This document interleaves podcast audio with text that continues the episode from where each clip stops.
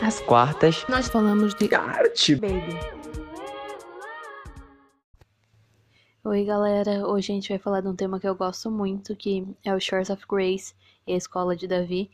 Se você me conhece pessoalmente ou se você já conversou comigo alguma vez na vida, você já me ouviu falando de Shores, você já me ouviu falando de Vila Betânia, ou sobre as meninas da avenida, ou sobre o menininho que eu conheci na praça. Com certeza você já ouviu alguma história minha sobre isso. Então eu resolvi gravar um podcast juntando todas essas histórias e tudo que eu vivo contando para todo mundo em um lugar só, porque daí fica mais fácil de vocês virem ouvir tudo de uma vez com detalhes. E pra galera que sempre me pergunta como é a escola, eu vou contar tudo aqui e já facilita o rolê. Então, no podcast anterior, vocês já entenderam como eu cheguei no, nesse rolê todo de arte. E então eu queria conhecer e fazer alguma escola que fosse cristã e focada para artistas, porque tem tanta escola de adoração focada em música e tal, mas eu ainda não tinha encontrado uma escola que fosse exatamente da minha área. Então eu conheci o Shores pelo Instagram, pelo que eu me lembre, e resolvi fazer a escola. Queria ter feito no ano anterior, não deu certo, depois eu entendi o porquê. E descobri a escola e o valor era alto para mim e tal. E daí, beleza, fui orar para ver como eu conseguiria esse valor, né, para cobrir as despesas. E Deus simplesmente falou: "Sou eu quem vou te levar para lá". E eu, beleza. Então ele me deu estratégias. Eu comecei a vender as telas que eu pinto e eu fui para lá, tipo, atravessei o país totalmente com o valor da venda das telas e a passagem do avião eu ganhei uma oferta para passagem de ida e volta. Então foi realmente ele quem me levou para lá. Daí, beleza, consegui todo o valor, organizei tudo. E tava a Bruna que nunca viajou sozinha, atravessando o país para um estado que eu não conhecia, para passar 20 dias com gente que eu nunca tinha visto na vida. Aqui Deus me ensinou muito sobre confiar no cuidado dele e nos planos dele sobre mim, porque se não fosse ele cuidando de mim, eu tenho certeza que eu não teria chegado lá, porque eu passei por dois aviões, passei por vários estados e quem me conhece sabe que eu sou extremamente desligada. Então eu cheguei no aeroporto de Recife, eu acho que era umas 10 horas da noite, e eu tinha que encontrar três meninas que é, iam para base junto comigo, que iam buscar a gente. Nunca tinha visto elas na vida também. Daí eu saí da parte do desembarque e encontrei três meninas de preto. Uma vibe super artista, assim. Daí, opa, achei.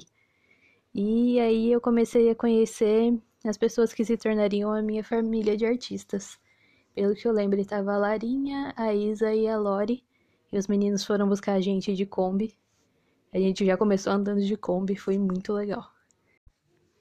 Então a gente chegou lá na casa escola, eu acho que era quase 11 horas da noite, e a gente chegou já tinha algumas meninas lá na base.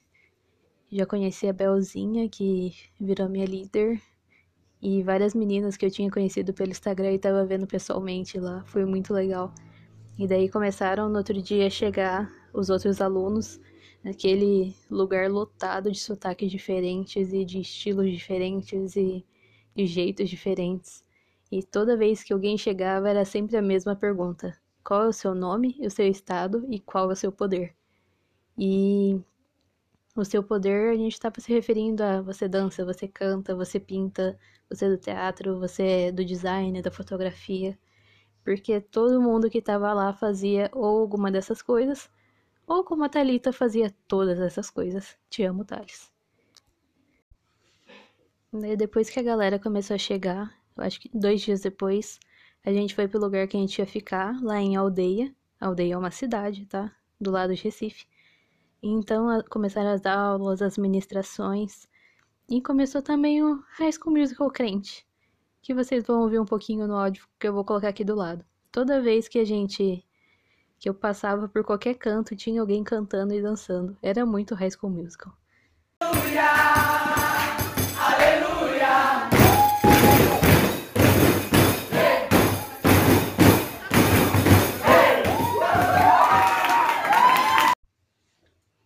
Era tipo manhã, tarde, noite, assim. Eu acordava com a Gabi cantando.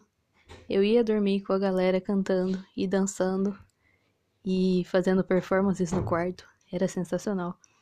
E só tinha gente incrível compartilhando o coração do Pai com a gente. De manhã e à noite a gente tinha aulas e ministrações, e à tarde normalmente os workshops. A gente teve o Nick e a Rachel, o Carlos e a Mária, Jason Lee Jones, Jeremiah, o André Aquino, Daniel Alencar, muita gente incrível. E o que mais me marcou nos momentos das ministrações foi a liberdade que a gente tinha de se expressar, sabe? Tipo, se você dança, você podia dançar livremente. Se você canta, canta, cara. Se você pinta, vai lá se expressar pintando. Se você escreve, senta no chão e escreve.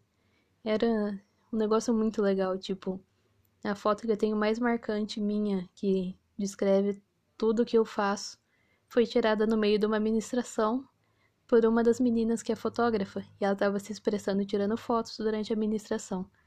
E eu vou colocar um pouquinho do que era do que eram essas nossas manhãs e as nossas noites durante as ministrações. Escuta aí.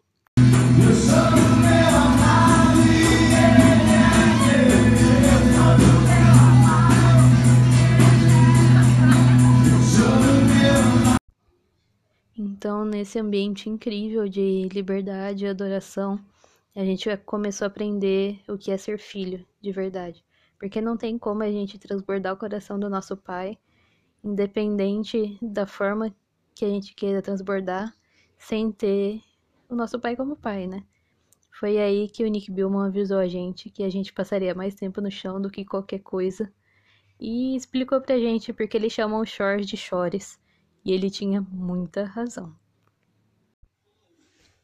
Foram dias extremamente intensos nessa primeira semana de muito aprendizado e muito conteúdo extremamente profundo sobre o coração do pai, sobre o coração do artista, ministrações que viraram a nossa vida de cabeça para baixo. E a gente tinha acabado de ganhar mais de 20 pessoas na família e eu tava num quarto com mais de 20 colegas de quarto. Amo vocês, meninas, saudades. E tava sendo muito incrível. E daí na segunda semana começou a parte mais prática a gente teve igreja nas ruas, avenida com as meninas, visita nas comunidades, Vila Betânia. E eu vou contar um pouquinho de cada um para vocês, porque cada lugar trouxe uma experiência única e extremamente marcante pra gente.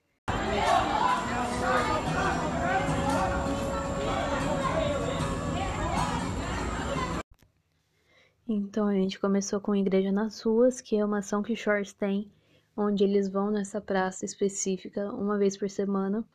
É uma praça onde ficam pessoas que são viciadas, a maior parte delas em cola, que é uma droga mais barata e tal. E a gente vê desde crianças, bebês até idosos. Normalmente as crianças ficam lá porque os pais estão usando a cola lá e tal, e normalmente eles acabam começando a usar também, é bem tenso. Mas eles vão para lá não para impor algo na cabeça dessas pessoas, mas eles vão lá para ter relacionamento. Então, a galera vai para lá para pintar com as crianças, para pintar a unha das meninas, para tocar um violão, jogar uma bola, para pular corda com as crianças, porque essas crianças não têm infância. Então, o momento que eles têm para ser crianças é, são essas horinhas que a galera tá lá. E é um ambiente bem perigoso, tipo, se não fosse a presença de Jesus ser tão forte lá, daria medo. Mas quando você chega lá, Jesus já chegou antes, então o medo vai embora de um jeito muito louco. Então, eu cheguei lá e a Rafa pediu para pintar com as crianças. Daí, beleza, sentei lá para pintar com as crianças. E um negócio legal é que todo mundo que vai servir com shorts na igreja nas ruas acaba sendo marcado por uma pessoa de lá marcado, tipo, não no sentido ruim, no sentido. É, Deus fala com elas através de uma criança, de uma pessoa lá. Uma pessoa acaba sendo marcante para essa pessoa que estava servindo. E eu queria muito uma experiência dessa também, né? Daí, beleza. Fui pintar com as crianças, aquela bagunça, as crianças pintando com o dedo e uma pintando a outra, correndo atrás da outra com tinta e papel voando porque lá venta muito. E daí do nada chega um menino com uma criancinha, devia ter uns 3, 4 anos, falando: Ah, tia, ele quer pintar. Daí, beleza. Não tinha falado ele, só falou que queria pintar. Essa criança tinha o cabelo assim, bem comprido, meio cacheado, amarrado, e não dava pra saber se era um menino ou uma menina. Porque as crianças lá, elas acabam usando a roupa que elas ganham, então não dá pra ter certeza.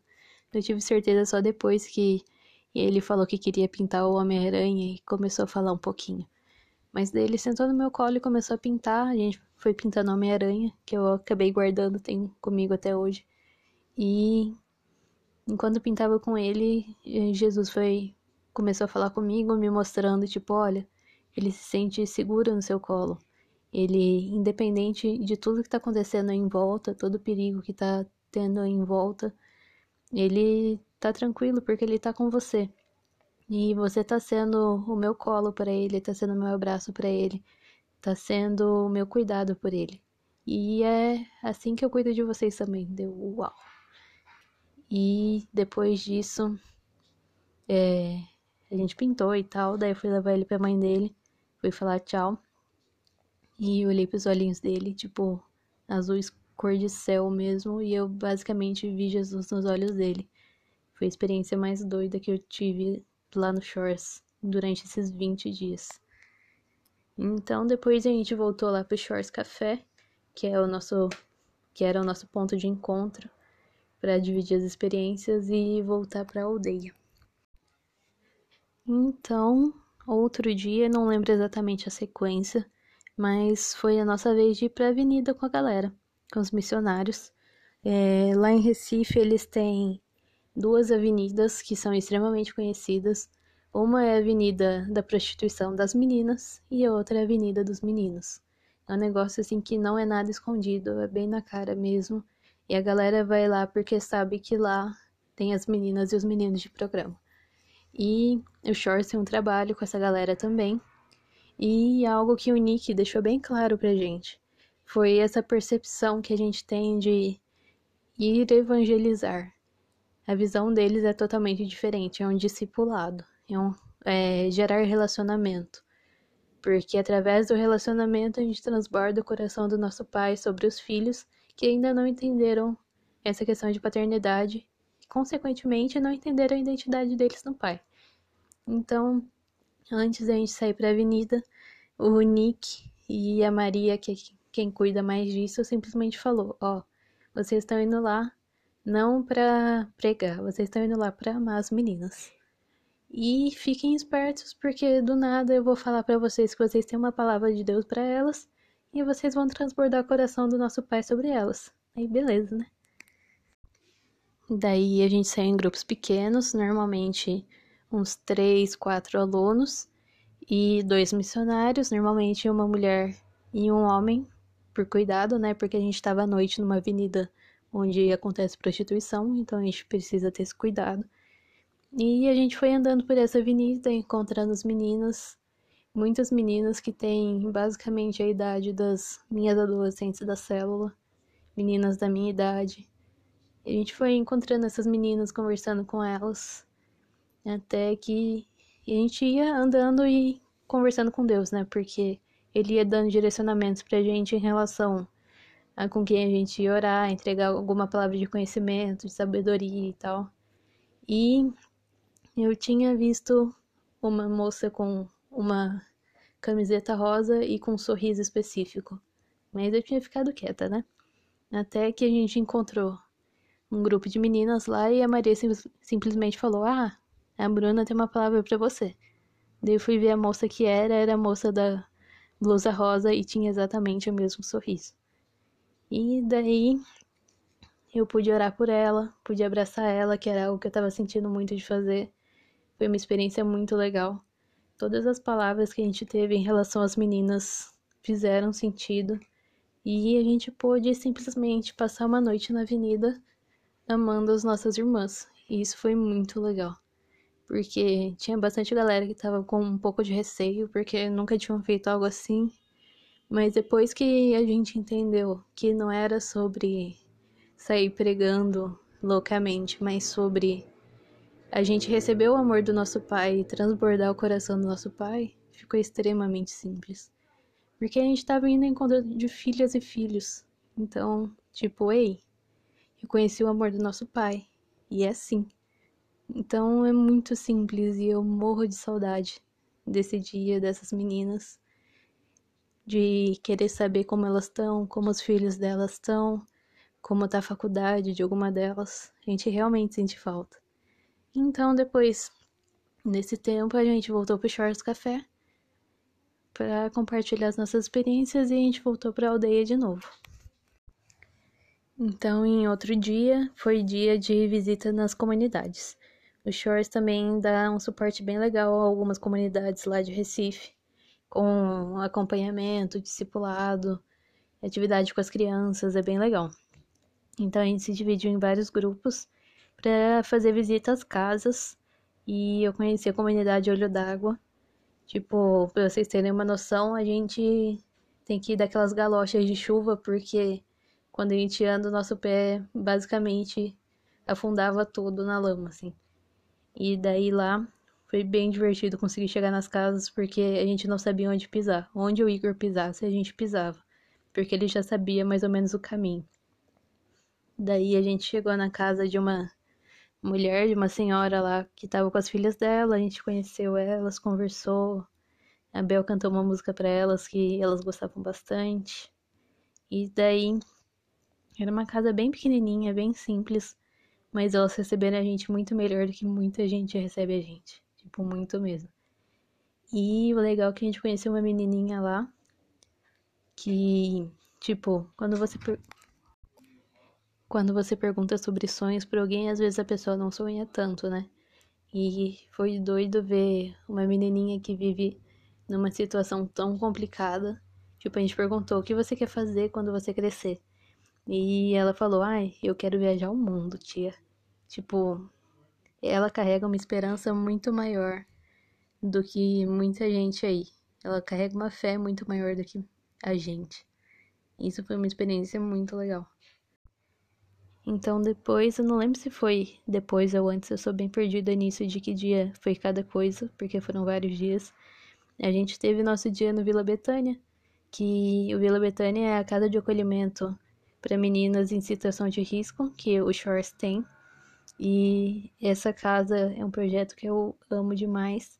Ela é uma casa que recebe meninas de 0 a 17 anos e meninos de 0 a 2 anos onde eles recebem crianças que estão em situação de, de vulnerabilidade, de risco e cuidam dessas crianças até que elas sejam reunificadas com a família ou até que elas entrem para o cadastro de adoção e sejam adotadas. Então a gente foi passar um tempo com as meninas lá, levamos atividade para elas fazerem. Eu basicamente montei um workshop de pintura em uma tarde para a gente poder pintar juntas as meninas deram uma aula de dança para elas, as meninas do balé, da dança. a gente pôde passar uma tarde muito legal com elas, conhecendo toda a estrutura, como funciona, como funciona toda a parte burocrática. Foi bem legal. E foi aí que veio a minha inspiração para o meu TCC, que vem no semestre que vem. E durante esse tempo que a gente estava tendo essas atividades e tal, a gente estava também se preparando para o nosso sarau, que era uma apresentação que ia acontecer lá na nossa na base do Shores, onde a gente estava dividido em quatro times, quatro equipes durante a escola, e cada equipe tinha que organizar uma apresentação com o tema adoração pura. Essa apresentação tinha que ter todos os tipos de arte em que a gente se move, então normalmente dança, música, pintura, escrita, teatro, fotografia, design. E a gente não usava nada que já existia. Era tudo criado pela gente. Então, tipo, vai cantar? A gente compôs as músicas. Vai ler alguma poesia? A gente escreveu. Vai dançar? A galera criou a coreografia. Então, era tudo feito pela gente.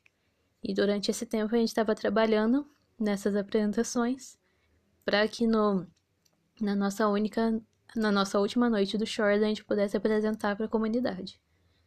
E foi um tempo muito legal, porque a gente pôde trabalhar e se desenvolver em equipe. Tipo, o que a gente queria passar, o que a gente aprendeu sobre adoração pura durante a escola. Então, o resultado do sarau foi basicamente um resumo dos processos de todos os alunos da equipe juntos, sabe? Foi muito legal. E eu vou postar, colocar aqui um pouquinho de uma das músicas que o meu grupo compôs, que é minha música favorita. No teu jardim eu me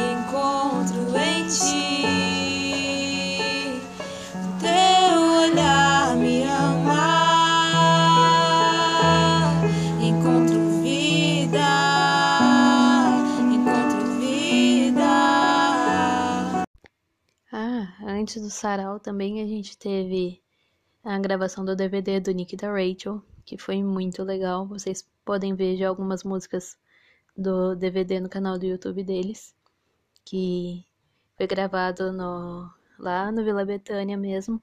As músicas estão incríveis, ainda tem algumas músicas muito legais para lançar, não percam de verdade. São músicas extremamente profundas e o legal é saber que eles realmente vivem o que eles cantam, porque a gente conheceu eles de verdade, a gente conversou com eles, ouviu as histórias. Então, é um casal que eu posso afirmar que eles realmente vivem o que eles ministram. Então foi muito legal poder participar disso, poder participar de toda essa produção, ver todo o backstage dessa produção e poder saber como estava o ambiente lá. Foi muito legal. Então, depois do podcast, passa lá no Instagram deles, no YouTube deles e dá uma olhada nas músicas. Eu acho que já tem umas três que foram lançadas, faltam algumas ainda, mas as que foram lançadas são sensacionais. Depois de todo esse tempo ensaiando pro sarau, tipo, todo e qualquer momento livre que a gente tinha, a gente tava ensaiando pro sarau, terminando detalhes e correndo atrás de coisa para esse sarau, montando roteiro, fechando coreografia, terminando música e todas essas coisas. Galera, parecia que tava terminando o TCC, foi muito legal. E daí a gente chegou no dia de apresentar o sarau foi muito legal. A gente tem dos quatro, das quatro apresentações, a gente tem três gravadas no YouTube também. Tá muito bom. E é muito legal ver como cada apresentação realmente refletiu cada equipe. Tipo, extremamente.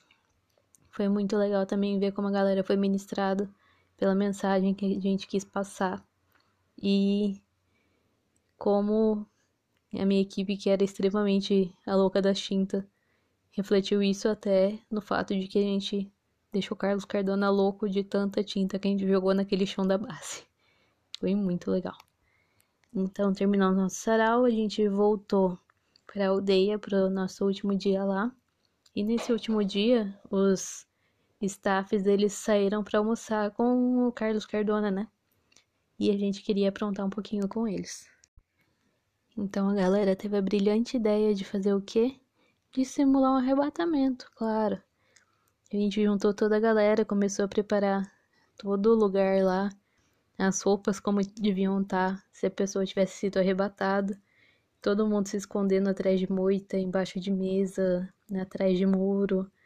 Tipo, 28 alunos de 20 e poucos, 30 anos se escondendo para tentar assustar a galera como se tivesse acontecido um arrebatamento. Foi muito legal. Porque se não fosse pra ser uma pegadinha criativa, a gente nem faria, né? Deixar um áudiozinho rápido aqui desse momento. Uma escola de arte. Sim, sim. A melhor escola da A gente conseguiu assustar o Carlos Cardona? Não. Carlos Cardona é nosso coordenador de, de cursos do Shores. Não assustamos ele, não assustamos ninguém, mas foi muito divertido. A gente deu muita risada. E foi algo que marcou bastante a nossa escola. A galera gostando de pegadinha, de zoeira, essas coisas. Tanto que o nosso ônibus, as idas e vindas de aldeia para Recife, e não sempre a galera cantando trocentas músicas possíveis extremamente antigas, ou a galera toda debaixo da unção com o Mari Baroni derrubando todo mundo, né? Saudades, Mari. Peredo Fire. Mas foi um tempo muito legal. E depois da, da formatura e tal. A gente teve a Mama Thelma, que é nossa amiga do que mora na Islândia, saudades, mama, é, falando o, o Igor, ser humano mais mala do mundo, falando também da nossa formatura, foi muito legal. E depois da formatura, um ou dois dias depois, a gente foi passear no Recife Antigo, que foi muito legal também. Se vocês forem para lá, não percam. E comam a tapioca rendada, por favor. Então era mais ou menos isso que eu queria falar para vocês sobre o Shores, sobre esse tempo que a gente teve lá na escola de Davi. É uma escola criativa, uma escola para criativos, para artistas, e é uma escola que ensina muito do que é ser artista e do que é derramar o coração do Pai, do que é derramar arte do céu sobre a terra, do que é traduzir o coração do nosso Pai em arte, sabe? Ensina a gente a ser filho, ensina a gente a apresentar e a declarar esse espírito de adoção sobre as outras pessoas, sabe? Esse, esse entendimento de que nós fomos adotados e de que a galera ainda não entendeu isso e que a gente pode declarar isso sobre as pessoas. Isso é algo que o Nick fala bastante e é algo que realmente a galera não tem entendido ainda. E é algo que a gente pode declarar através da nossa arte, é algo que a gente pode declarar através da pintura, através da escrita, da dança, da fotografia, através de tudo que você faz. Basta a gente se entender como filho primeiro, para depois ir para esse passo. E se você está interessado em fazer essa escola, vai atrás do, do Instagram deles, conversa com a galera lá, enche o saco deles no direct. Ana, amo você, mas enche o saco dela no direct, porque ela é muito legal e vai trazer assim, as informações. E, por favor, conheçam um Shores. O podcast de hoje era isso mesmo, galera. No próximo, provavelmente, a gente vai começar a trazer alguns temas mais específicos sobre arte para vocês. É, se quiserem, podem deixar algumas ideias no meu direct lá no arroba então Jesus. Eu vou começar a trazer algumas pessoas para conversar aqui com a gente a respeito de temas específicos. E é isso. Tchau. Às quartas, nós falamos de arte. Baby.